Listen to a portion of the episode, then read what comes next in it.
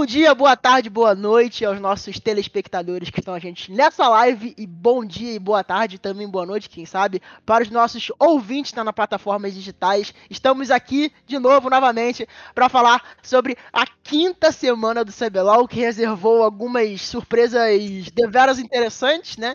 Como a grande, grande semana da, dos mineiros da Netshoes aqui, né? Da Netshoes, que jogaram muito bem e que fizeram a história nessa semana com grandes resultados e, de certa forma, ser campeonato, é, com um duelo também de topo da tabela, né? Porque a gente teve um reset de, de, de split, né? Então, split não, né? De turno, né? Então a gente teve o confronto entre é, Flamengo e Loud, teve o confronto interessante também com o Flamengo, PEN, Flamengo também para fechar o domingo. Então a gente teve um reboot da, da primeira semana do CBLOL. Então vai ser bem legal falar sobre essa semana, que foi uma semana extremamente divertida nesse queridíssimo CBLOL. E comigo temos ele, nosso queridíssimo careca, nosso careca mais amado do Brasil, que hoje está como, como mod da, dessa live, host, não sei qual é a palavra certa, Bruno Andrade. É o seguinte, como sou eu que tô fazendo os negócios pelo é, OBS, o Caio não viu minha cara, mas vocês viram. Eu tava fazendo um não pra tudo que ele tava falando. Eu, esse final de semana de CBLOL foi pavoroso. O sábado de CBLOL foi uma das coisas mais horríveis que eu assisti na minha vida. Isso que eu assisto esse campeonato desde 2013. Mas é isso, é isso. Eu tô. Eu tô. Cara, eu, eu tô puto. Eu tô puto porque eu vi CBLOL nesse sábado que foi horrível, horrível. E é isso, abraço. e também temos o nosso queridíssimo mago das análises, Gabriel Podela.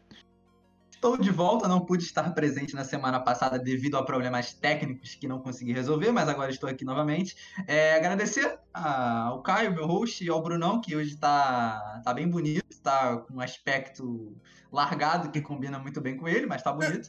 E Isso! concordo plenamente com ele. Foi uma semana de CBLOL um pouco, um pouco ruim, tecnicamente, mas ainda assim o CBLOL é divertido, então é isso, vamos nessa. É isso, antes da gente começar essa, esse bate-papo sobre a semana 5 do CBLOL, obviamente, falar sobre o nosso grandíssimo patrocinador, a Rivali. Ela não tá na telinha hoje por problemas técnicos, mas vocês sabem, vocês já conhecem bem, a Rivali apoia e ajuda muito a gente aqui no podcast. Então, se você quer apostar, quer brincar um pouco, é, usem o nosso link lá, rivali.com barra pitch do Baron, é, e também usem o nosso código pitch do Baron 100, que além de você estar tá, é, ganhando seu do, depósito dobrado, você também vai estar tá ajudando a gente e, consequentemente, participando do nosso sorteio mensal de camisas oficiais do CBLOL, é obviamente que estejam disponíveis para compra, né? Tem algumas que a gente não tem como adquirir por falta de estoque, mas a gente tenta sempre fazer o máximo para dar essa camisa para vocês a que tiver disponível no momento. É, então agradecer a todo mundo que está presente aqui. Vamos falar agora sobre o CBLOL, que essa semana a gente vai começar falando sobre os times do topo da tabela, que obviamente não mudam, são me os mesmos desde a segunda semana, se eu não me engano, ou da terceira semana, que é o nosso grandíssimo Mengalvio e a Pen Gaming, que tiveram fortes emoções e tiveram um embate entre elas, então é bem interessante falar sobre isso, sobre os dois, né, juntos. A, o Flamengo, por sua vez, perdeu no duelo de abertura do campeonato contra a Loud, né, uma nova Loud, diga-se de passagem, e a, a Pen Gaming venceu, acabou no sábado, o Flamengo perdeu para a PEN no duelo de fechamento do CBLOL, dessa rodada que a gente vai falar, contra a própria PEN. Perdeu não, desculpa, venceu a PEN. A PEN perdeu nesse duelo entre PEN e Flamengo aí, um dos clássicos aí do, do, recente do CBLOL e o duelo pelo topo da tabela. Só para deixar claro, o Flamengo perdeu a invencibilidade, né, no duelo contra a Loud, ficou 9-1, agora tá 9-1 agora no campeonato, e a PEN Gaming tá aí no 7-3 no nosso queridíssimo CBLOL. Brunão e Podela, o que, que vocês têm a dizer sobre esse confronto? Cara, eu acho que o, o Flamengo contra a Loud é, foi uma derrota que, do Flamengo que eu acho que já era pra ter acontecido faz muito tempo. Acho que desde o confronto contra a Miners, se não me engano, antes contra a Miners, eles já estavam jogando é, não muito bem para vencer as partidas, só que eu acho que como o Flamengo tem um time é, em questões mecânicas muito melhores do que grande parte desse, desse split, eles conseguiram ganhar ou ou virar os jogos. Acho que contra a Loud ficou muito claro que tem algumas algumas noção, noções de fight que faltam melhorar. Acho que o, o Netuno, é, no, em alguns posicionamentos deles, foi bem, do, bem idoso. como se não me engano, aquele pós, é, pós-drag lá, ancião, que ele estacou no meio todo mundo e tomou a ult do Fiddle e tal. Mas ainda é um Flamengo que, por mais que eles tenham esses erros, por mais que eles erram, errem algumas, algumas fights, ou às vezes o eu acho que o mid, mid game deles eles demoram muito para tomar algumas atitudes. É um time que, ao meu ver, merece ainda estar tá em esse primeiro lugar. É um time que, por mais que, de novo, eles vêm cometendo muitos erros, ainda acho que eles são merecedores de ter esse primeiro lugar.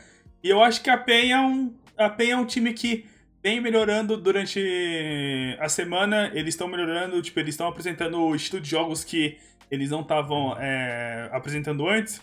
Isso, acho que isso deve muito ao que eles querem ver, tipo, qual que é exemplo, o, o ponto mais alto onde eles podem chegar, qual que são é, os vários estilos de jogos que, que, que, eles podem jogar. Contra o Flamengo, o Poder pode falar melhor sobre comp, né? Mas acho que eles tinham uma composição que virava muito em jogar sobre o range que a Caitlyn tinha e eu acho que você montar uma comp para ser é, só. Tipo assim, porque, quer dizer, você montar uma comp, que a única maneira que, que você pode vencer ela é jogando em range de um campeão. E esse campeão sendo a Caitlyn, que é, o, que é uma, um AD Carry que não vem aparecendo aí há muito tempo. É, você tem que executar muito bem. Eu acho que eles estavam fazendo isso até o ponto onde o BRT tem mais uma vez é pego em tier 3 lá, lá do inimigo. Sempre que a PEN faz Baron, sempre que a PEN tá na frente do jogo, ele sempre vai lá necessariamente nesses pontos assim de tier 3, quase inibidor, ele toma pick-off e, e acaba atrasando o jogo. Mas eu ainda acho que é uma PEN que eu tô gostando de ver. Acho que eu comentei que eu acho que se a PEN soubesse, tipo, se a PEN tivesse jogando a maneira que eles jogaram lá no primeiro split, que é tentando dar recurso pro team, pro robô e deixando a bot lane jogando safe lá, com o Lucy rotando o mapa, tipo, top, pro mid, eu acho que eles iriam ganhar, tipo, quase todos os jogos, iam estar tá disputando liderança com o Flamengo. E para terminar, acho que a única coisa que eu que eu tô sentindo falta é um pouco sobre o Tim. Eu acho que o Tim ele tá meio sumido. Acho que essas últimas três, quatro rodadas aí ele vem jogando bem mal. E eu acho que a Champion Pool dele também tá, tá um pouco estranha, porque eu não tô vendo ele ser. Eu não tô vendo ele jogar tão bem com, com campeões melee igual o Tuts, igual o Crashel. Na verdade, o, o, o eu não lembro se ele joga. Se ele joga muito, mas assim, acho que for contar o principal mid laner que a gente tem agora é o Tuts.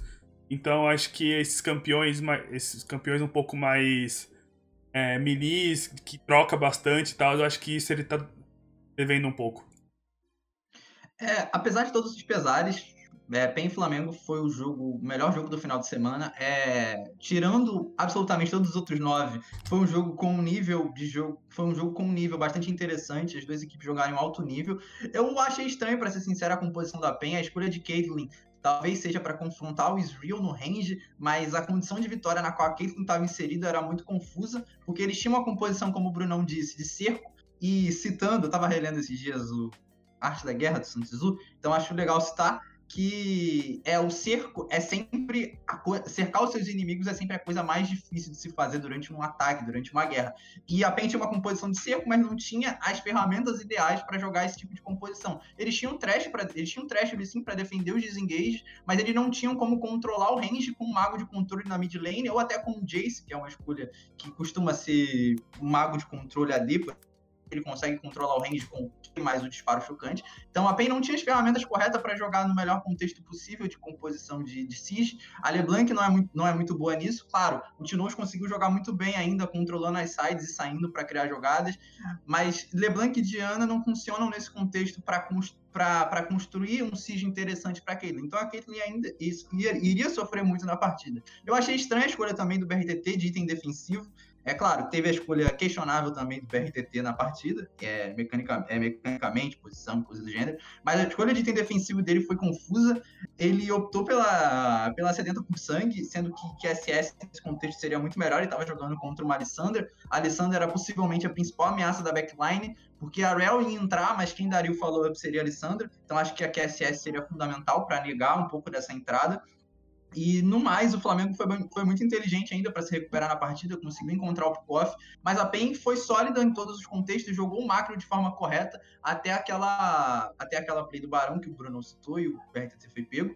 Então, assim, foi um jogo de alto nível do, do Flamengo e PEN, que é interessante para o campeonato. Vale citar também que a PEN está voltando de um MSI, então não acho justo cobrar ainda, porque nenhum time, absolutamente nenhum time que foi um MSI é, nenhum não, acho que, se eu não me engano, a, a time da Oceania está na frente, não, não, não sei ao certo. Mas a maioria dos times que foram ao MSI não são os líderes das suas respectivas ligas, porque o contexto do calendário impactou muito nisso. É, as ligas começaram uma semana e meia, duas semanas depois, os times não tiveram tanto tempo de descanso assim, não tiveram, a, não tiveram como interpretar o meta, e o meta teve teve um meta shift muito grande, então as equipes demoraram para se encontrar no geral. Então não acho justo cobrar da PEN muita coisa, mas acho que eles estão melhorando, eles estão jogando o macro de forma correta. Ainda tem algumas questões relacionadas a draft, como citei, mas acho que é um time sólido. E o Flamengo, como o Bruno citou, sofre com alguns problemas mecânicos, a forma na qual eles abordam as teamfights é confusa, mas vale, vale ressaltar a melhora do Ranger. Acho que o Ranger melhorou muito nas últimas duas, três semanas. É, tá jogando de forma sólida desde aquela partida dele de Tiana contra a Fúria. Acho que ele colocou o pé lá embaixo e tá acelerando, faz um campeonato muito bom desde essa partida. Então, acho que são dois times muito fortes que possivelmente serão os dois principais favoritos pela briga do, do, do playoff. E esse confronto sintetiza muito bem isso. É, está mutado. Ah, está mutado. Opa, foi mal. É, só completando a, informação que o Podela deu, é, todos, basicamente quase todos os times que vieram do MSI estão sofrendo nas suas ligas locais, tirando a Unicano of Love, que está num empate quádruplo é, pelo primeiro, pela primeira colocação da LCL. E também, uh, qual era o time que tinha, tinha visto aqui? Ah, Infinity. A Infinity também que está ah. liderando a LLA. Então, todo o resto está passando um sufoco bem grande nas suas ligas locais. Então, é um fenômeno bem bem, bem estranho, não, não ocorre muito. É, é, um fenômeno dessa rodada que eu acho que é até interessante a gente depois elaborar mais o que o que está acontecendo, porque é realmente bem estranho isso está acontecendo, porque eu não me lembro pelo histórico recente ter acontecido isso, né, em outros campeonatos internacionais, né. Eu acho que se deve muito à mudança louca do meta, ou também da, da, da quantidade de times que tem. Que, quantidade de times não, desculpa, quantidade de campeões que estão envolvidos nesse meta, né? Bateu um recorde, se não me engano, esses dias, né? De, de campeões utilizados pelo, pelo, pelo, pelas ligas locais ao redor do mundo. Assim, acho que existem dois pontos que explicam isso de forma concreta, acho. Primeiro, como você disse, a mudança drástica do meta, eles inseriram campeões novos no jogo, eles mudaram o funcionamento da jungle e isso altera diretamente a dinâmica do jogo. Hoje se faz muito mais ações no nível 3 do que se fazia anteriormente, então os times têm que lidar com isso. E o segundo ponto que explica é o pouco tempo entre MSI e, e e segundo split. Porque um campeonato internacional é sempre uma missão muito estressante, porque você vai com o objetivo de passar de fase, você se dedica àquilo, você treina, você passa muito tempo, e depois de um campeonato internacional, geralmente as equipes tendem a descansar, teriam uma semana de descanso. A semana de descanso que a PEN teve, na semana seguinte era o CBLOL. Então, não, não teve muito tempo para se preparar. Isso aconteceu também em outras regiões na Europa. Na LCK demorou um pouco mais, mas ainda assim é uma mudança de meta muito grande para pouco tempo de treino, pouco tempo de, de abordagem junto com a equipe. Então, é natural que as equipes sofram com isso por conta da, das mudanças que a Riot propôs ao jogo nesse, nesse segundo semestre competitivo e no segundo semestre da temporada do League of Legends. Certinho. Dando continuidade à, à tabela do nosso CBLOL, né? A gente tem como segundo colocado e também empatada com a PEN, a Vorax, né? Que nessa semana teve a oportunidade de ultrapassar a PEN devido às condições, mas acabou no, empatando pelo segundo lugar por conta da derrota da Vorax para os grandíssimos mineiros da Netshoes. E a grandíssima Loud, que eu não sei se já tá liberado hypar, mas eu é, é, é, é um, um, um, resultado, pelo menos no momento, sólido de quatro vitórias seguidas no campeonato. Então é uma Loud que parece que se encontrou. É, eu acho que desde o, da formação da lineup a gente não tem visto duas semanas tão sólidas, pelo que eu me lembro da, da, da Loud. E eu gosto de ver isso porque é uma lineup desde que ela foi formada me traz muita, muita vontade de assistir, muita esperança do, do conjunto, né? Eu não sei se de fato agora eles se encontraram, mas me parece bem, bem, bem promissor. Caio, deixa eu te fazer uma pergunta. Não foi ah. você que plantou a crise na Loud há duas semanas atrás nesse podcast? E foi, agora tá foi ele. sobre hypar a Loud? Foi ele. Não, eu tô perguntando se já tá liberado, porque assim, a gente teve alguns efeitos de, de, de, de hypar times que não estavam vindo bem e esses times decepcionarem logo em seguida, né? Então eu tô perguntando se já tá realmente de fato liberado hypar a Loud.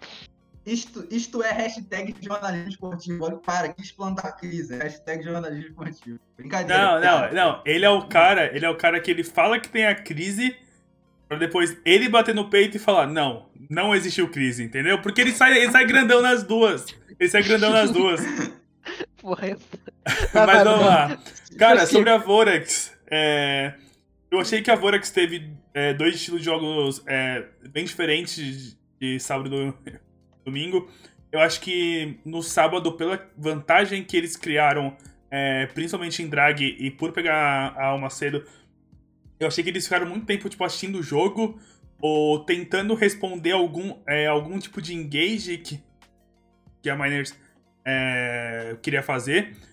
Diferente, totalmente é, é, ao contrário que foi domingo, se não me engano, foi contra a Kabum, né? Foi contra a Kabum?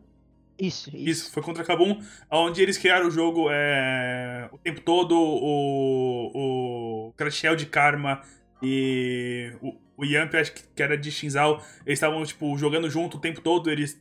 É, os dois jogando é, sobre o escudo, o engage, e eu acho que faltou esse tipo de, de proatividade para Vorax contra Miners.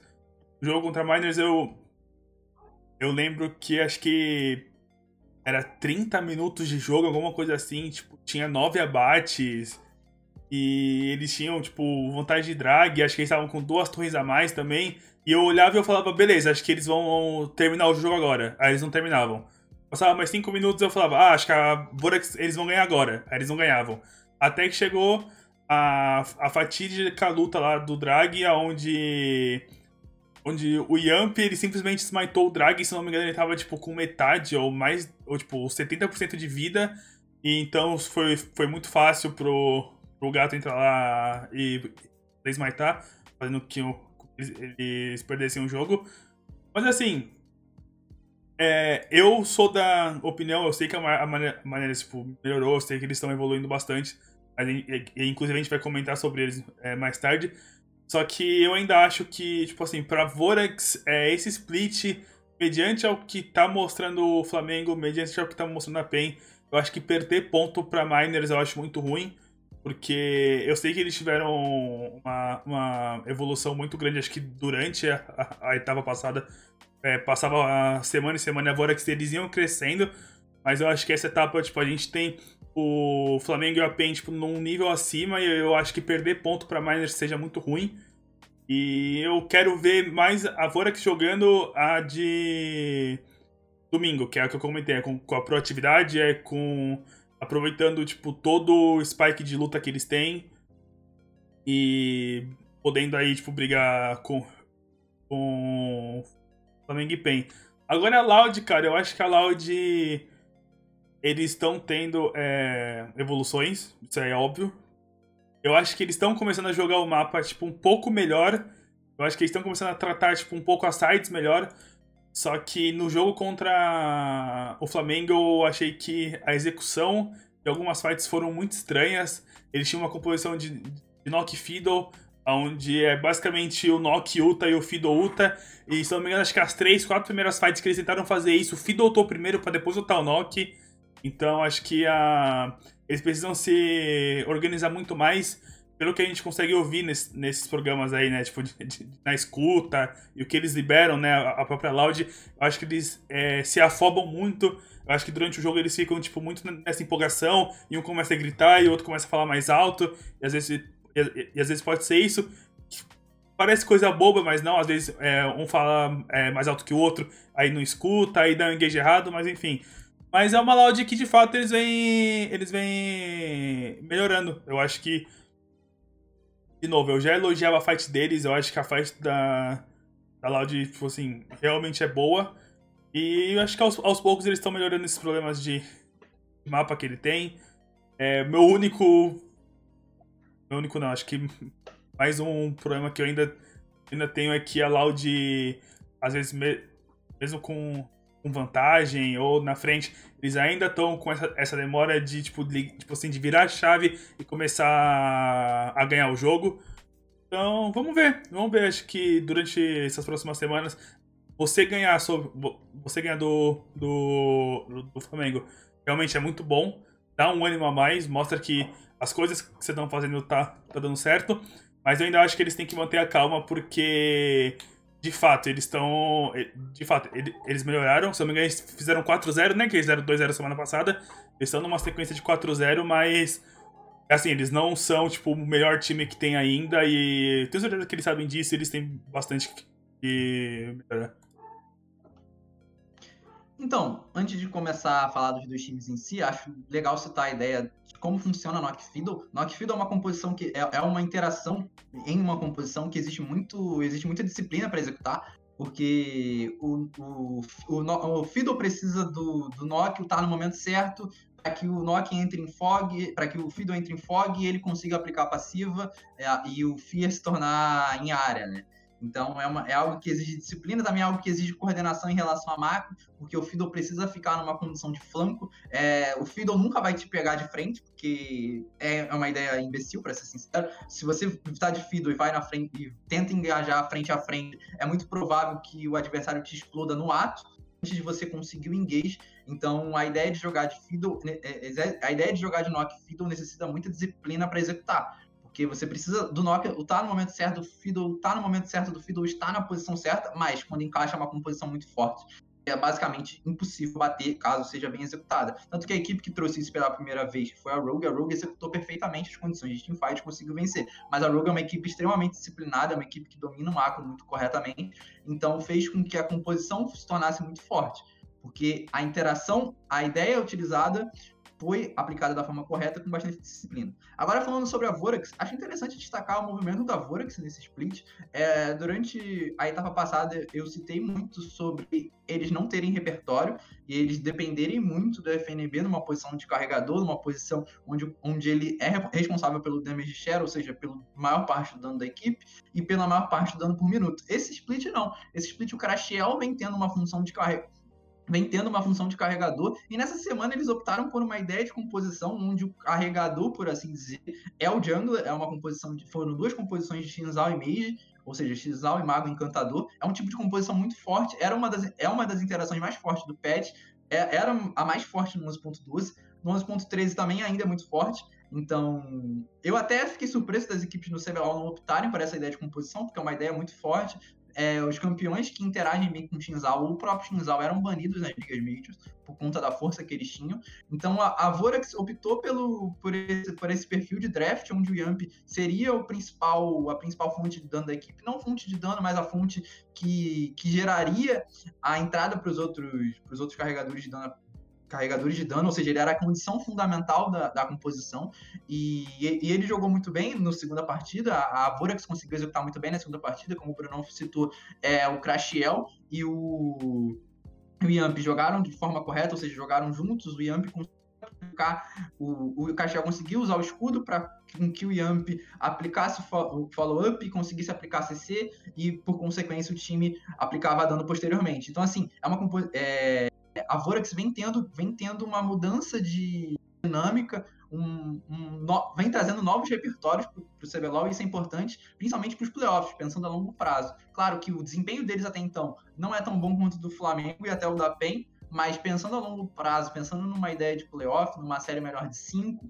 é fundamental você ter um leque muito grande de estratégias para que você não seja surpreendido pela preparação adversária. Então, acho que a ideia é muito boa, eles estão tentando consertar o erro do split anterior, ou seja, a falta de repertório, e isso é muito importante. Já sobre a Loud, o caso da Loud é interessante, porque eles são uma equipe que tem material humano, os cinco ali são bons jogadores. Claro, é, é, o Dudes, tal, talvez eu tenha certas, certas ressalvas com, com, a forma na qual o Dudes joga, ou como a pool do Dinquedo funciona. Mas ainda assim são, são bons jogadores, são campeões de CBLOL. Então é um time sólido, é um time com muito material humano, um time mecanicamente bom. E o meta, o meta atualmente favorece o playstyle do Dinquedo. É um meta voltado para campeões melee, que dominam a rota, a Kali, Lissinha, Silas.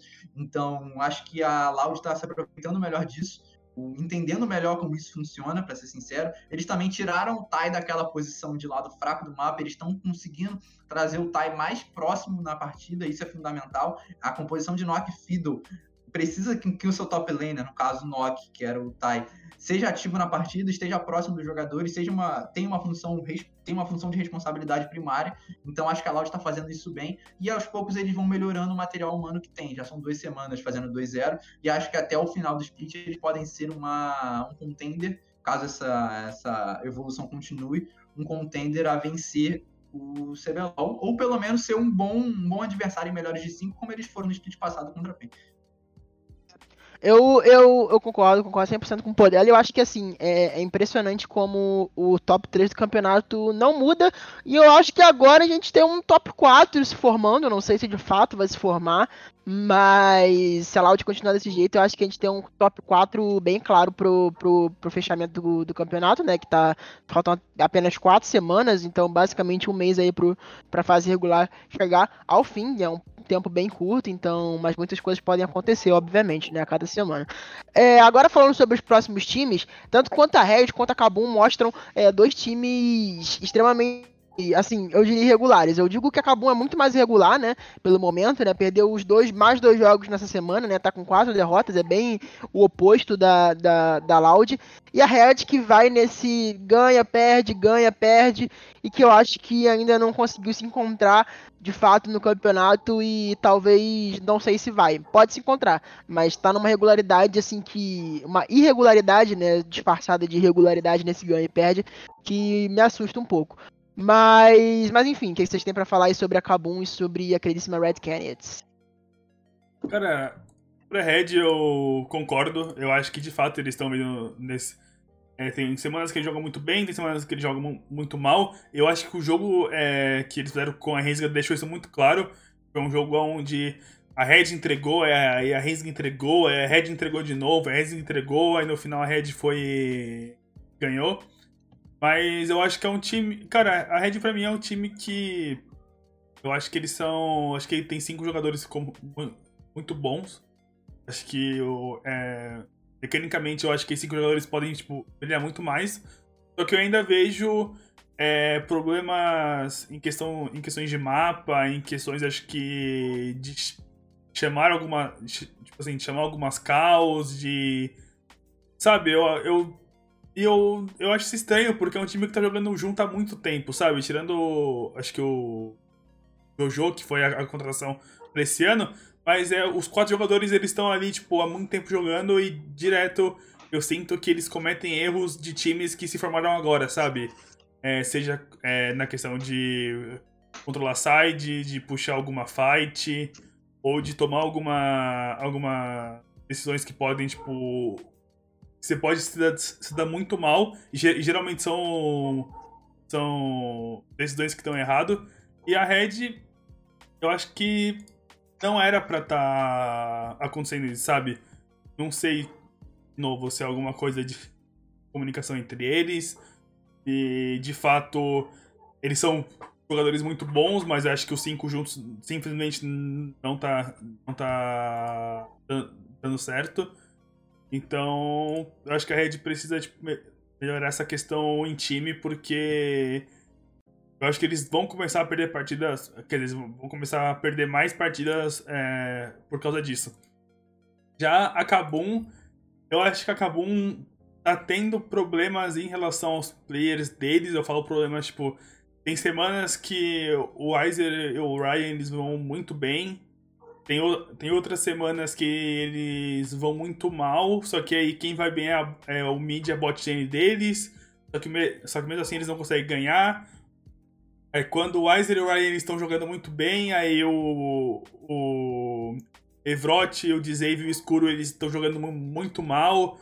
Então, eles precisam resolver esses problemas de, de inconstâncias pessoais, porque é um time bom. Eu, eu, eu ainda acho que, assim, a, a Kabum é, é, um desnível muito grande entre, tipo assim, é, top jungle e o, resto. Eu concordo, mas se eles fizerem, tipo, se eles conseguirem é, se conectar aos cinco, se eles conseguirem fazer o jogo rodar muito bem pro, é, pro Weiser, como foi esse jogo contra a PEN, eu acho que eles perderam porque o Ryze na mão, acho que do, do Evrot foi, mu foi muito mal é, executado, mas eu acho que eles precisam arrumar isso, sabe? Tipo, colocar os cinco jogadores, tipo.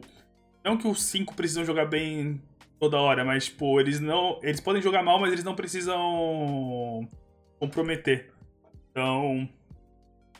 Não, eu acho que os coreanos são muito bons, só que às vezes eles estão sendo colocados em um, um, posto que se eles não ganharem a rota ou se eles não estomparem, tipo, tanto, tanto top ou o Brian não ficar, tipo, cinco níveis à frente do jungle inimigo, eu acho que acabou, tipo, só vai perder o jogo porque partidas que nem aquela que o Zay ficou 10-0 de Ezreal, acho que vai acontecer, tipo, uma a cada 5 ou 6, sabe? Porque senão. Porque. Porque senão, tipo, a Kabum só vai se, se. Vai continuar sendo. Vai continuar a perder jogo, a perder jogo, e daqui a pouco, em vez dela tá brigando com. Pra, em vez dela ficar brigando com segundo, terceiro, quarto lugar, ela vai ficar brigando com o pessoal de baixo. É, Bruno afirma: a Red tem que mudar e mudar logo. Afirma Bruno Andrade. É brincadeira, estou fazendo uma brincadeira com o comentário do Brunão, mas concordo, o caso da Red é extremamente interessante e estranho, por assim dizer, porque é uma equipe que está junto, um núcleo que está junto há quase três anos, se eu estou correto, Bruno? Eles jogam juntos ou não? Cara, dois, dois anos e meio, eu acho. É, é eu acho que deve ser uns dois anos assim. Tipo, eu sei que o, eu sei que o, o trio ali, tipo, Gigo, Avenger e Titã, eles estão juntos desde a época, tipo, acho que lá do Revolta, do Yoda já. Então, é um núcleo que joga bastante tempo junto, então é estranho que eles sejam descoordenados. Indisciplinados é uma coisa, indisciplinados pode ser por conta de playstyle ou por conta de, de algumas ideias e coisas do gênero, mas descoordenados é algo que eles não deveriam ser, porque eles são uma equipe que estão eles formam uma equipe onde eles estão basicamente dois anos e meio juntos, dois anos. Ou seja, eles deveriam ter uma coordenação até para ele executar ideias indisciplinadas. Uma, por exemplo, uma ideia fora do conceito do jogo, sei lá, ah, ele não avançou uma rota X, mas ele vai criar uma, uma jogada do outro lado do mapa, mesmo sem ter avançado aquela rota e sem estar numa condição de superioridade numérica. Eles vão fazer é uma jogada indisciplinada, é uma jogada que muita gente consideraria como errada, mas eles, têm, eles vão fazer de forma coordenada, porque eles estão muito tempo juntos, eles entendem como funciona, a comunicação deveria funcionar de forma limpa, e não é o que acontece na Red. Muitas vezes alguém passa uma jogada e, por exemplo, o Titã, eu lembro uma jogada do Titã no playoff do split passado que eu acho que sintetiza muito bem o que ele faz esse, esse split, que é uma jogada de Kai'Sa, o Titã tinha toda a vantagem da partida, ele decidiu apertar mais para frente, sem follow-up, sem proteção, sem nada. Ele apertou mais para frente, morreu. A equipe foi tentar comprar depois a mesma jogada, foi contra a Vorax na semifinal. É, tentar comprar essa jogada, mais dois jogadores morreram e isso entregou um Baron para Vorax. Então, assim, é uma jogada completamente é uma jogada indisciplinada e descoordenada. Porque caso todo mundo tivesse junto, poderia ter dado certo. Ou poderia ter dado errado, porque foi uma jogada não feita da forma, não feita da forma que deveria ser feita, mas foi principalmente descoordenada. Isso não faz sentido num, num núcleo que joga muito tempo junto.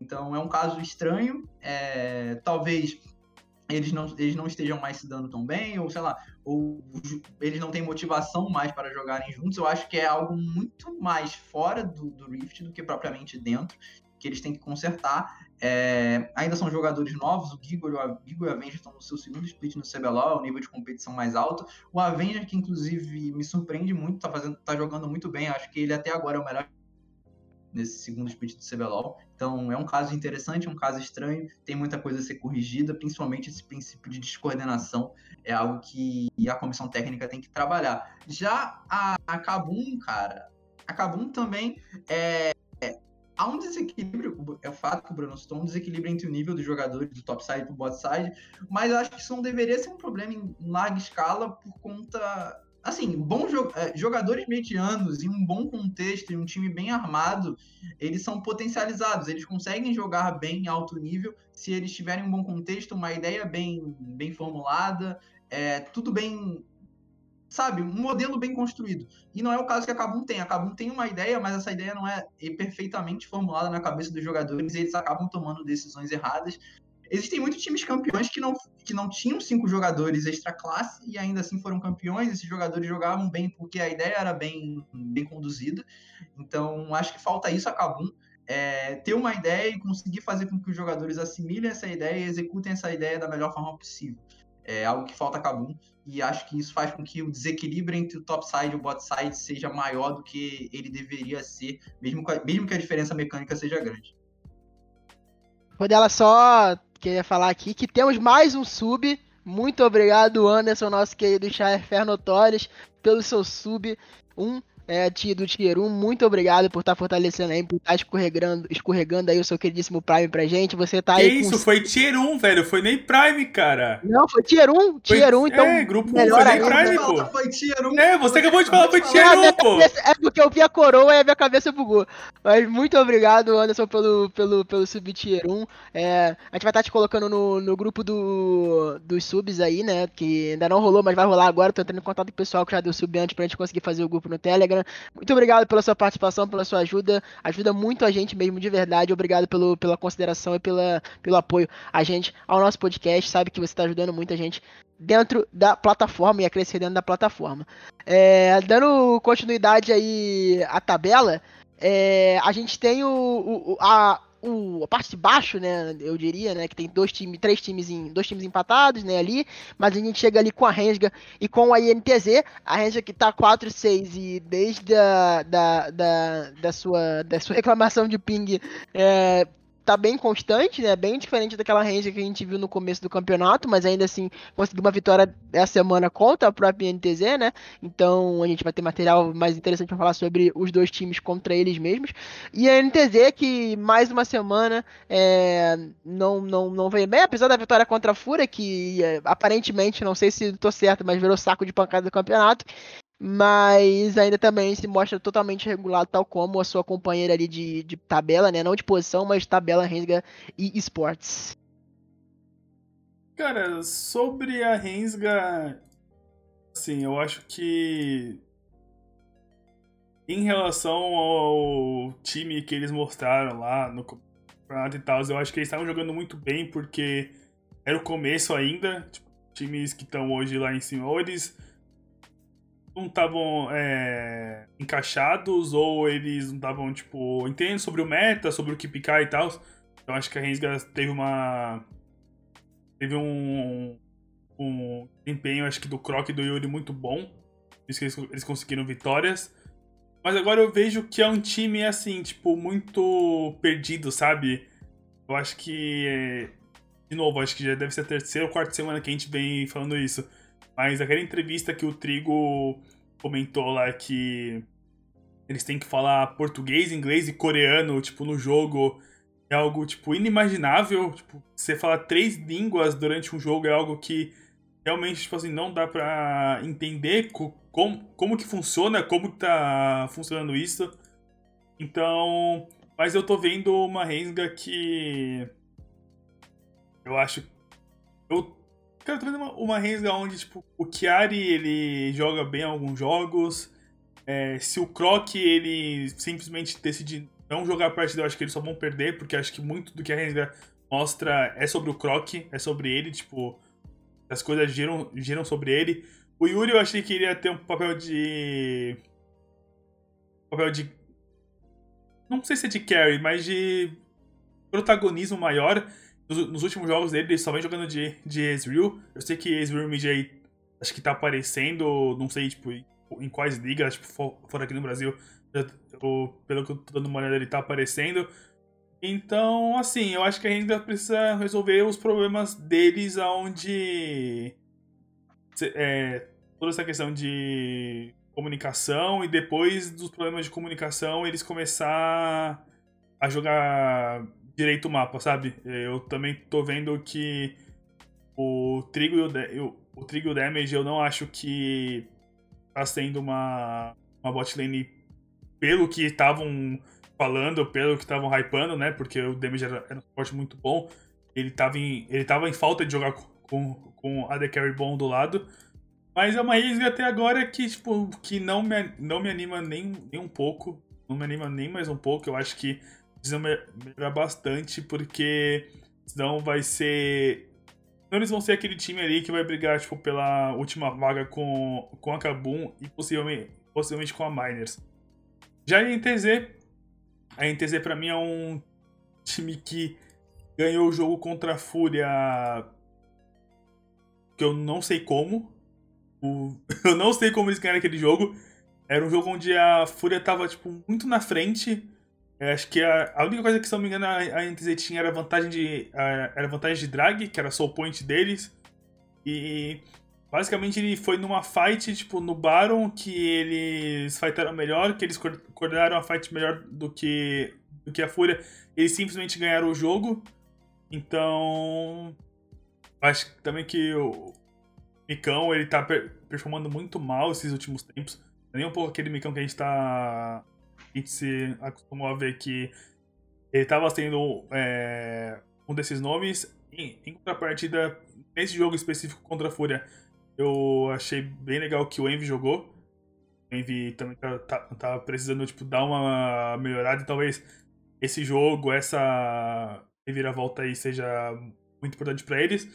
Mas a NTZ ainda é um time que para mim vai é um time ainda para brigar, tipo, para não ficar lá em ou no décimo, no máximo oitavo, porque de fato eles vêm, eles vêm jogando muito mal. Eu acho que a partida contra a Fúria foi a prova disso, de dois times que estão jogando muito mal, que executam a fight muito mal, que, que lidam com, com o jogo muito mal, seja para criar jogada, seja para responder, sabe? Então, assim, para mim é um, é um time que não vai, não deve adicionar tanto mais aí. Porque, sinceramente, eu acho que esse NTZ. Se eles, se eles melhorarem para as próximas semanas e continuar. E, quer dizer, não, se eles continuarem melhorando para as próximas semanas e apresentar um, um League of Legends melhor do que eles já estão apresentando, o que não é difícil, eu ainda assim acho que não vai ser um time nem um pouco que é para brigar para entrar pelo, que é para brigar pros playoffs.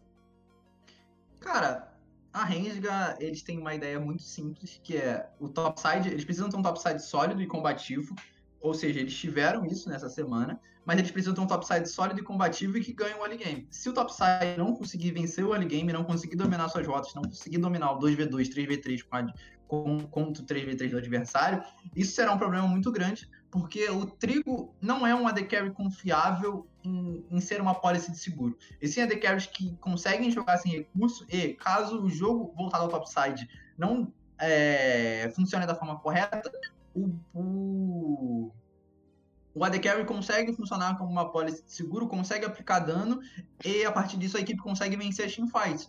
E o Trigo não consegue fazer isso da melhor forma possível. Ele sofre um pouco na, em é, aplicar dano, ele às vezes anda demais e não, e não, e não consegue, ou fica mal posicionado, ou às vezes ele não, não tá no range correto, na posição correta, para conseguir aplicar dano, e isso reflete diretamente ao jogo da, da range. Claro, eu ainda acho, não acho que o damage esteja fazendo um split ruim, acho que ele está presente quando a, a range precisa dele nas rotações.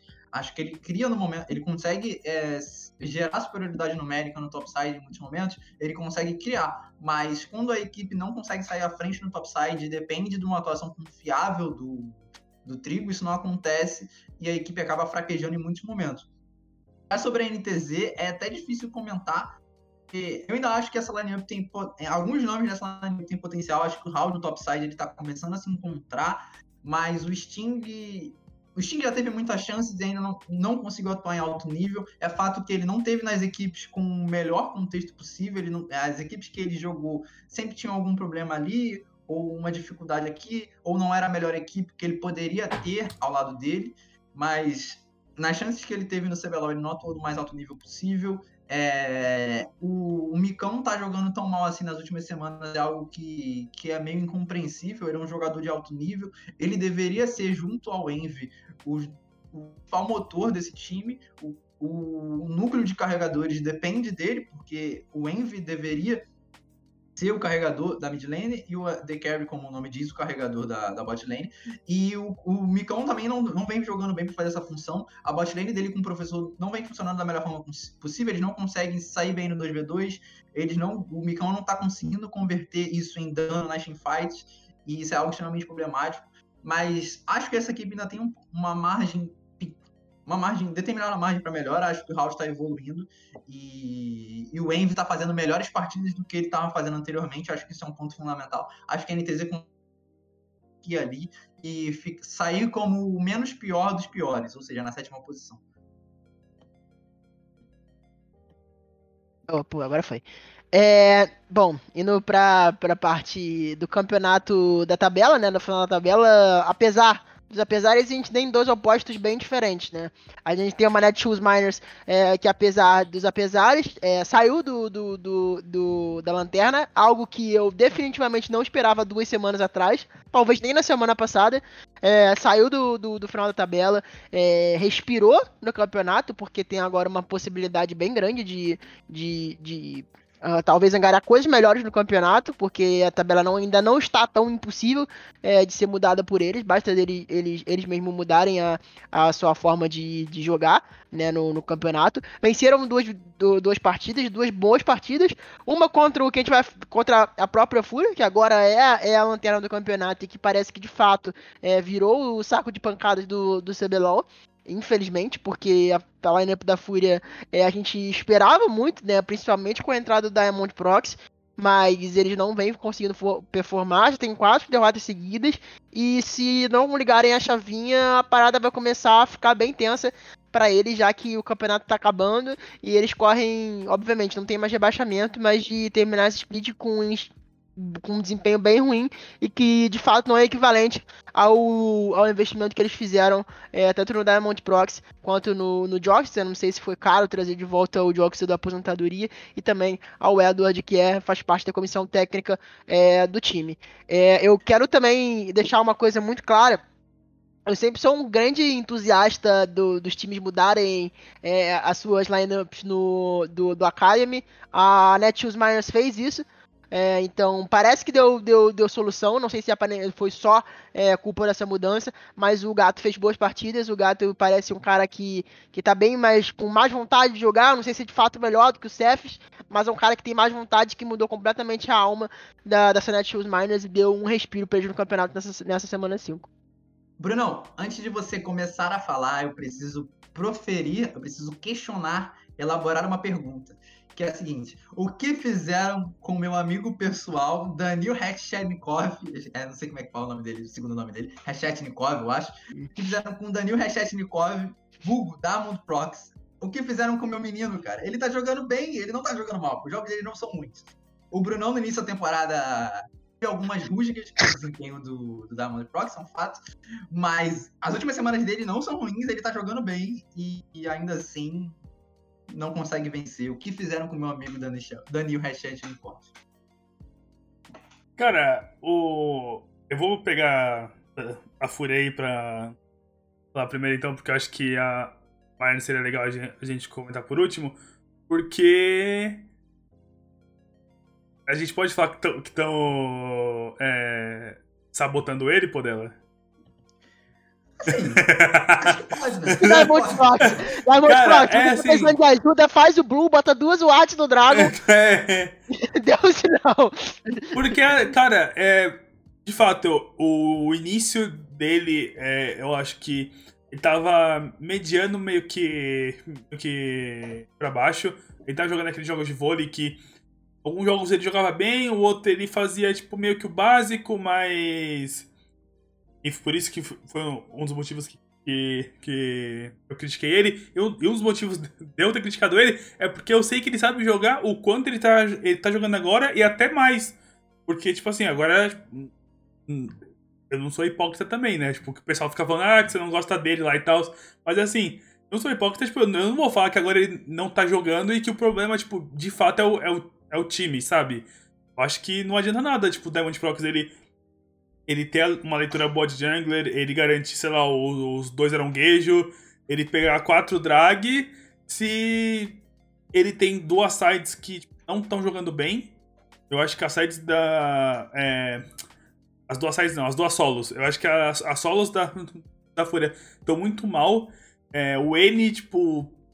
Cara, eu não sei o que tá acontecendo. Eu não sei o que, que acontece com o N. Tipo, o N, ele. A cada, a cada semana que passa, parece que é, que é pra ele ter evoluído. É, por estar tá jogando com, é, com um cara. Com um do lado muito bom e ter é, é, uma, uma comissão técnica. Você sabe melhor que eu, Podela. A a comissão técnica da Fúria ah, não é muito grande igual que foi a Loud, tipo, lá do Street passado, mas ainda assim, tipo, tem, tipo, bastante gente. Não são, tipo, 3, 4, né? Acho que tem mais, não são? Tem, tem, tem uma galera. Tem uma é, galera. então, então. Tem uma galera lá e assim, tipo, parece que mesmo com o Diamond Prox do lado, com uma comissão técnica muito meio que grande, ele não consegue é, evoluir, sabe? Ele não consegue apresentar tipo, um tipo de, de jogo bom. É, ele fez o jogo lá de, de Akali, que ele pegou umas kills e tal, mas ainda assim, não era tipo. Não era meio que. Não uma, um mid laner tipo de CB LOL que tá, que tá jogando, parece. Então. De novo, não adianta nada, tipo, o Diamond Prox tipo, chegar a contratar o Diamond Prox, sendo que todos os outros quatro jogadores eles não estão, tipo, é, nível.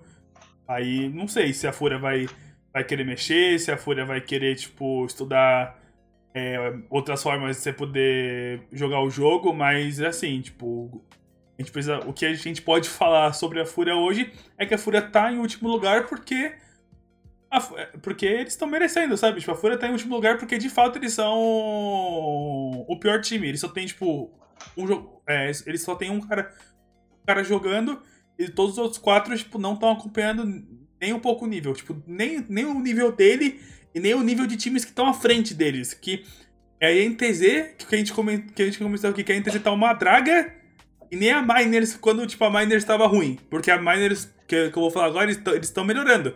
Mas nem isso eles estão eles, conseguindo. Então, assim, ou a Fúria acorda, ou já começa a fazer planejamento pro, pro ano que vem, porque não vai pegar playoff, não. E agora Miners, eu tô, de fato, curtindo muito o que eles estão fazendo. Eu acho que a Miners tinha. É, eu acho que a Miners. Eu não sei se vocês vão, vão concordar comigo, mas eu acho que a Miners, eles têm. Eles tinham um time muito bom que, que rota muito bem, faz as coisas em mapa muito bem, só que eu via muito problema mecânico neles. Eu acho que o Nosferos, ele tinha jogos que ele pegava muita kill e ele não, tipo, ele não conseguia é, é, carregar o jogo. Parecia que, tipo assim, que enquanto os caras que estavam jogando contra ele dava, tipo, três cliques no mouse, ele dava um. Sabe? Então eu via, tipo. Eu via problemas muito, tipo, mecânicos que eu acho que estão sendo é, resolvidos ao, aos poucos. O Drop, ele teve é, atuações que, se não me engano, foi uma de COG e uma de Vayne, onde ele era o, o, o carry, que era, assim, pra carregar o jogo e, e ele não não conseguiu. De, é, bem, tipo, assim, infinitamente melhor do que o que foi, tipo, essas duas, esse final de semana, esses dois jogos, onde ele com... Eu não lembro se foi ex os dois jogos, mas ele jogou muito foi bem. Foi os dois jogos. Não, foi, foi ex os dois jogos, onde ele jogou, ele jogou muito bem. Ele tá conseguindo fazer essa função de carry, tá trabalhando bem o poke.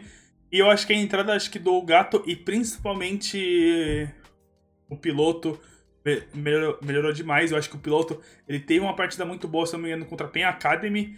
Ele tava lá de LeBlanc, ele, ele acabou com um jogo solo. Então, essas trocas que a Miners estão fazendo de fato são trocas que estão dando resultado.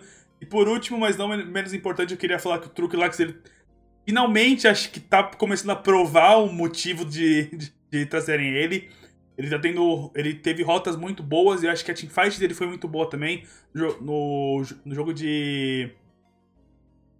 No jogo de Renek, acho que foi contra Vorax, que ele deu triple kill lá, quase penta, né? Foi, ele fightou. É, é, então, ele fightou muito bem. Ele, esse jogo ele tem uma, uma, uma partida muito, muito boa. E eu tô empolgado para ver essa Maiden jogando, porque eu acho que eles estão tendo uma melhora muito grande.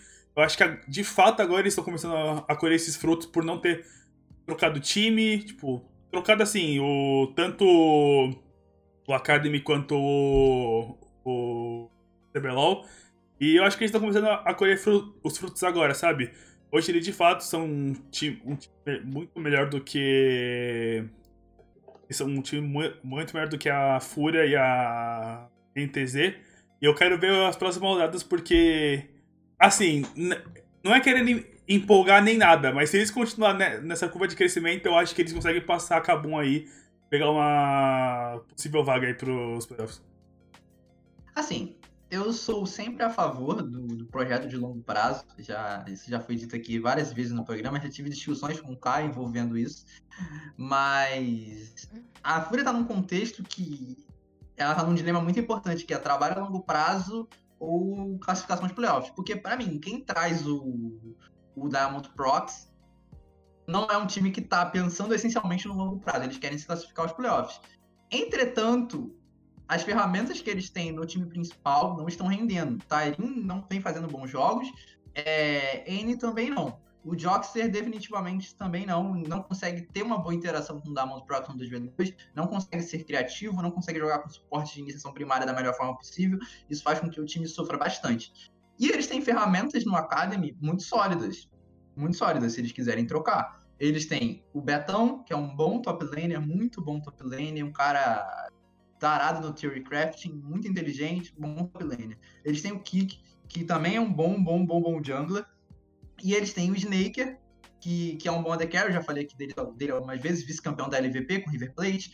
É um AD Carry sólido, aplica muito dano, consegue ser a policy seguro, joga muito bem com a Jinx, com, com campeões do gênero. Eles têm, ele tem, eles têm ferramentas no Academy para fazer com que o time mude pode ser positivamente ou não, mas eles têm ferramentas na Academy para promover uma mudança, porque esse elenco atual não vem não vem rendendo, não vem rendendo. O Damon Prox muitas vezes está jogando basicamente sozinho, o N não consegue jogar os matchups da forma correta, não consegue abordar o campeão da melhor forma possível, isso faz com que o time sofra. O Tyrin é muito muitas vezes ele faz a jogada errada. É, posso dar um exemplo dele aqui, aquela partida dele de Kenning, que a contra Vorax, que a Fúria tinha clara chance de vencer aquela partida, mas um erro dele de utilizar o ultimate na hora errada fez com que ele fez com que a equipe sofresse muito na teamfight seguinte, pós-Dragon, 20 segundos depois, onde ele não tinha o ultimate do Kenny, que era a principal condição de vitória para a Fúria vencer aquela teamfight. É, e também o Joxer, a atuação mecânica do Joxer é ruim, o macro do Joxer também é ruim, ele não consegue jogar o 2v2 com o Diamond Prox, ele não consegue invadir a jungle do adversário, promover o melhor suporte para o Diamond Prox possível, isso faz com que o time sofra. Repito, a Fúria tem ferramentas no Academy, eles podem tentar trazer para mudar.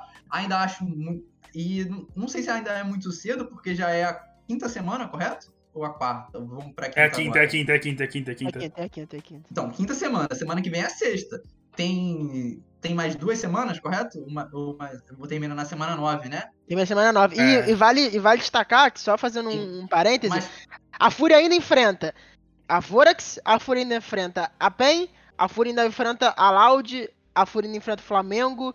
Assim, é, tem confrontos difíceis, muito é, difíceis. Enfrenta, enfrenta todo mundo também. ainda, né? Porque virou é, é, agora. Basicamente, é, basicamente enfrenta todo mundo. Mas assim, é, se, a, se a, a, a, a Fúria quiser chegar no playoff, precisa vencer os, os adversários diretos e, advers, e, os adversários do topo da tabela. Não basta só vencer, só fazer o dever de casa, entre aspas, que é vencer quem tá é, disputando o, o, as colocações, a quinta e a sexta colocação no playoff. Então tem que fazer mais do que o, o, o Eles têm que fazer mais, obviamente, mas muito mais do que estão fazendo agora.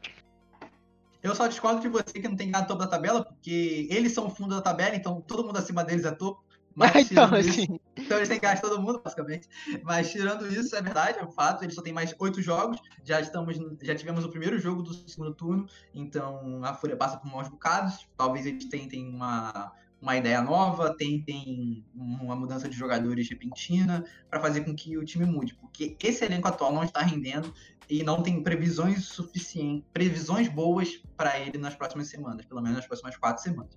Agora, sobre a Netshoes Miners, é engraçado vê-los atuando tão bem assim, por conta de as coisas que aconteceram, é, que vieram a público por algumas pessoas na internet, e é engraçado ver que eles estão atuando bem. Então, a mudança fez bem a eles. O piloto é um, o piloto é um mid laner que, que, que me intriga muito, porque ele é tido como talento desde muito tempo atrás. Faz, ele estreou na. Ele estreou em qual time? Foi na Renga, né, Bruno? Em 2019? O piloto estreou na Renga, não foi em 2019? Renga, não 2019. É, é, 2019. Acho então, que é isso mesmo, eu posso ver aqui. E ele fez boas. Naquela range ele fez boas atuações, aquela range não era um bom time. Ainda assim, ele fez boas atuações, jogou muito bem, e desde então ele é tratado como talento e nunca foi, nunca foi explorado seu potencial de fato. Hoje, nessa, nessa, nessa última semana com a Netshoes Miners, ele jogou bem, ele jogou bem, não fez as melhores partidas do planeta, mas foram, foram jogos sólidos e trazer uma alma nova, como o Caio disse, em relação ao Gato com o Cephas, talvez o Gato nem seja melhor que o Cephas, o que eu discordo, mas é, o ânimo novo é fundamental, então isso é muito importante. Jovens jogadores colocam todo mundo para cima e faz até o Truclax jogar bola, né? O, tru, o Truclinhas, como. O Truclinhas da galera, o Truclinhas da galera pelo meu amigo Seri, o Truclinha, jogou muito bem, fez uma boa atuação de Renek, uma atuação muito, muito sólida num jogo que ninguém esperava que a Miners vencesse. Então, uma mudança de, de, de ânimo da equipe com a, as novas peças fez com que eles jogassem num nível melhor e acho que isso é importante para o decorrer da temporada. Não, diferente do Brunão, não acho que eles vão tomar a posição da Calum, mas porque ainda acho que o material humano não está pronto o suficiente para almejar voos mais altos. Mas é legal ver o time rendendo e não sendo só um saco de pancadas, como o nosso amigo Eric Kretz disse há três podcasts atrás, que eles não venceriam uma partida. Já errou, como sempre, Eric Kretz errando. E é isso, basicamente. É, só pra te responder, Podela, acho que você vai lembrar. O piloto ele jogou naquela rensga lá que ficou 1/14, a rensga de Davi Julieira. Acho que você vai lembrar de, ah, desse meme aí. Você vai lembrar desse meme aí. Lembra, lembra, é... claro que lembra. Grande Eric Kretz aí, que é um grande viciado em, em errar, né? Um... Ele é sabe, envolvido, sabe, sabe, quem estava envolvido nessa range 114? Posso falar? É. então, Eric quem tava? Eric Kretz. Fica aí a Ele crava. Não, quando o assunto é errar, ele crava. É uma, é uma grande especialidade aí do nosso amigo Eric Kretz aí, a salve pra ele aí que participou do podcast recentemente. Então, um grande salve aí pro nosso querido amigo Eric Kretz. Mas é, falando sobre a, a, os meninos da Netshoes, cara, eu fiquei bem empolgado com essa semana deles. Eu não sei se eu deveria estar empolgado com essa semana deles, mas eu gostei, achei interessante. É, é, é o que eu falo, né? Eu acho que a mesma solução é, que a Miners teve com a chegada do o Gato e no lugar de Cephas, mesmo que o, que o Panela falou que não acha que o Gato é tão superior assim ao, ao, ao Cephas, mas eu acho não, que a não, eu falei que eu acho melhor. Eu falei, eu discordo do Caio, foi o que eu falei, só pra deixar É, claro. porque tu gosta de discordar de mim, né? Enfim. Não, eu, mas... o, o, o, sem comentário, eu não, não, não vou buscar jogadores profissionais. Não é, então acho que esse ar novo melhora qualquer equipe. Então acho que a mesma, a mesma forma que a, que a Miners usou de, do Academy, eu acho que já passou da hora, na minha visão, como, como espectador da Fúria, de usar a seu, sua equipe de base, que é uma das melhores equipes de base do, do Academy desde o do primeiro split. É uma equipe de base que se destaca muito, que tem ótimos jogadores, é, como o Podela falou antes, o Betão, o Kik, é, o Mid, que eu esqueci agora, o, o o, trio, né? É, sim, mas o trio ali, Jungle, né? Ah, é, sim, jungle. Good, good, good. É. Trio Jungle top, top Jungle e Mid, então acho que entre essas peças do Academy são as peças que podem trazer mais mudanças. Acho que todas, na verdade, todo, toda a Academy da, da Fúria é bem bom. Então qualquer um deles que possa ser é, provavelmente é, é, é subir para o profissional pode trazer um ar diferente para a equipe e mudar completamente é, o ar. E eu, eu, digo que nem só em mecânica, talvez em mecânica, porque são ótimos nomes, são muito, no, muito novos, então aprendem muito fácil. É, inclusive a Fúria Academy está jogando nesse momento que eu estou falando agora. Uh, então, assim, eu vejo essa é uma solução que já passou da hora da, da Fúria fazer, na minha opinião. A Fúria tem isso como filosofia principal da organização desde que ela foi criada. Então eu não vejo porque não, não faz sentido na minha cabeça eles não estarem usando essa filosofia no League of Legends, que é uma filosofia que eles aplicam no Rainbow Six, é uma filosofia que eles aplicam no CS.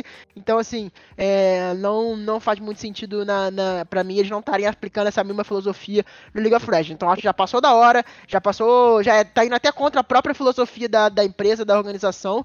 Então acho que, que uma, uma alteração ou duas é, do Academy vai fazer muito bem é, para essa lineup é, da Fúria, com qual praticamente todos os cinco nomes é, estão se destacando bastante, né? Inclusive o, o próprio suporte da, da Fúria, né? O Telas aí, que sofreu um, um hate é, do cosplay do nosso amigo Podela, que eu achei completamente desonesto, ainda mais para um, um jogador de Academy, eu acho completamente errado esse tipo de, de, de comentário e esse tipo de cobrança no jogador que tem. Acho que nem 18 anos o moleque tem, e o moleque tá jogando na Academy. alguém, Caio, eu só trabalho com nomes.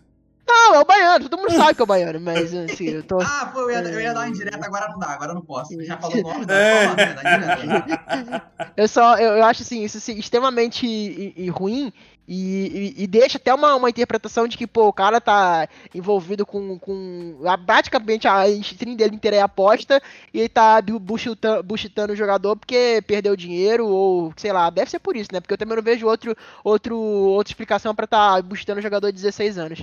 Mas enfim, continue aí. É, já finalizei, mas é isso. É, é, é, é isso. quer transmitir o CBLOL. E depois quer transmitir o CBLOL, aí fica difícil. Mas, é, eu acho que meu gato não para de me aqui, peraí, só um instante. Isto, isto é pit do Baron. O cara está no meio da gravação.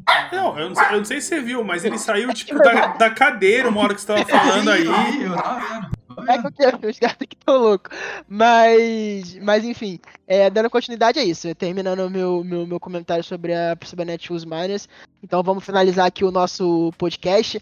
É, muito obrigado a quem deixou subir nessa, nessa live, quem também interagiu é, com a gente pelo chat, quem deu sua, deixou seus comentários. É, quem tá com a coroinha parada, deixem a coroa é, porque a gente vai cuidar muito bem dela. A gente tem o nosso grupinho de Telegram que a gente vai fazer agora. Então, além disso, vai estar ajudando muita gente. Se você não já deixou seu coroa com alguém, deixa o seu sub. Então, é isso. Basicamente é isso. Usem o nosso link na Rivali também, que ajuda bastante. Se você quiser entrar nesse mundo de apostas, ajuda a gente. E você também pode dar uma brincada na rivali.com barra pitch do Baron. Brunão, Podela, deixem suas considerações finais pra gente finalizar o nosso podcast. Ah, tchau. Falei demais, mano. Tchau, já falei é, demais. Né? Você tá, você tá triste, né? Que seu peixe é patrão, né, mano? Foda. Eu, Isso. Eu, eu, eu, acho muito legal que o Caio falou sobre apostas, sei lá, cinco minutos atrás, negativamente, no caso, e ele, cinco minutos depois, fala sobre o patrocinador que, ironicamente, não, é isso, não, isso aí, isso aí, isso aí, isso aí, ele não é hipócrita, não, entendeu? É engraçado, é engraçado. Não, isso aí não é hipócrita, tipo, ele, fala, ele, ele fala, ó, ó, gente, faz assim, aposta, mas aposta o quê? Com, com, com sabedoria, não, não fica puto ao perder dinheiro, entendeu? Tem todo, um, tem todo um briefing por trás por dela. É. Eu falo, eu... não apostem a sua casa, não apostem um salário mínimo em, um, em uma partida, igual faz o, o, nosso queridíssimo respectivo baiano, então, né? É, dentro das normas, né? E, cara, isso vai chegar nele, ele vai buchitar a gente. Eu não quero nem ver isso, mas enfim. É, Rapaziada, ó, muito... se isso aqui muito... chegar no baiano ah, e ele buchitar a gente. Não pode chegar no baiano. Ó, a, ó, arroba pitch do Baro no Twitter arroba Tubarão na Twitch. E se você tá vendo esse vídeo aqui, tem o nosso arroba aqui embaixo, então segue a gente. Pode me seguir, se, ó, se, se, se, você quiser me dar follow pra ficar me xingando o dia todo, pode me seguir. Mas, mas me dá um follow pelo menos. Me dá um seguidorzinho. É isso, dá um seguidorzinho pra gente aqui. Enfim, enfim, enfim, boa noite. Muito obrigado por ter ouvido até aqui. Se você ouviu até aqui, você é um herói. É, sobre apostas, aposte conscientemente. Eu fiquei tentado, eu nunca, nunca apostei na vida. Fiquei tentado a fazer uma aposta nesse início do Tour de France. Ainda bem que eu não fiz. O cara caiu no meio, o cara caiu na terceira etapa e estragar completamente a minha aposta. Então não, não apostem com sabedoria. No meu caso, não aposte, eu não aposto. Apostem com sabedoria, não aposte a casa de vocês. E é isso, muito obrigado, tamo junto. É isso, A mensagem do final desse podcast é não apostem salários mínimos do seu país em partidas de, de, de, qualquer esporte que seja, de qualquer esporte que seja. Não coloquem a banca inteira o valor da sua residência onde você mora com seus pais ou sozinho. Então não façam isso, joguem como uma brincadeira, é, apenas com, como se fosse um jogo, sei lá, de 250 reais que você vai comprar e você vai jogar Nossa. aquele jogo. Ah, vai, Posso dar uma dica de aposta? Dar duas dicas de aposta. Um, nunca apostem em nenhum jogo da G2. Por favor, não façam isso. em nenhum jogo da G2, seja para vencer ou para perder, não apostem. A G2 sempre vai te surpreender. E não apostem em primos Roglets em voltas na França. Pronto, pode terminar já. então é isso, pessoal. Com esse recado e com essa dica de aposta no dela, a gente encerra o nosso podcast. Muito obrigado para quem escutou até aqui, também para quem viu até aqui. Até a próxima, até semana que vem. Tchau, tchau.